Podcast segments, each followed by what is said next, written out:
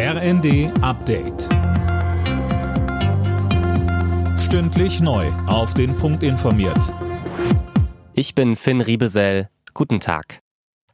Russland erpresst Deutschland und ganz Europa. Das hat Bundeswirtschaftsminister Habeck mit Blick auf die Gaskrise gesagt. Der Kreml würde die Tatsachen verdrehen. Russland sei kein Garant für sichere Gaslieferungen.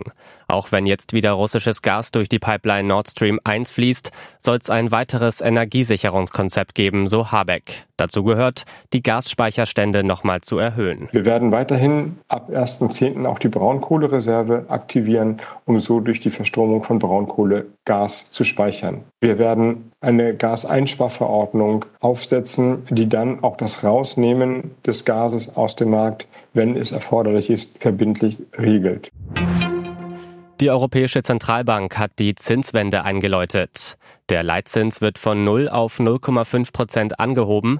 Das soll dafür sorgen, dass die Menschen wieder etwas weniger Geld ausgeben und dadurch die Preise sinken.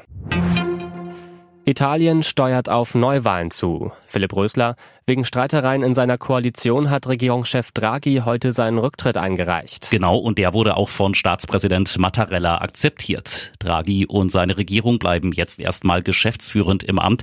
Es wird aber davon ausgegangen, dass Mattarella das Parlament auflösen und dann Neuwahlen für September oder Oktober ankündigt. Bei einer Vertrauensabstimmung im Parlament hatten sich gestern drei bisherige Koalitionspartner Draghis nicht beteiligt. Damit war klar, klar, dass das Regierungsbündnis endgültig am Ende ist. Deutschland muss im Viertelfinale bei der Frauen-EM in England am Abend gegen Österreich ran. Die DFB 11 geht selbstbewusst in die Partie. Bisher hat das deutsche Team noch kein Gegentor bei der EM kassiert. Anstoß ist um 21 Uhr.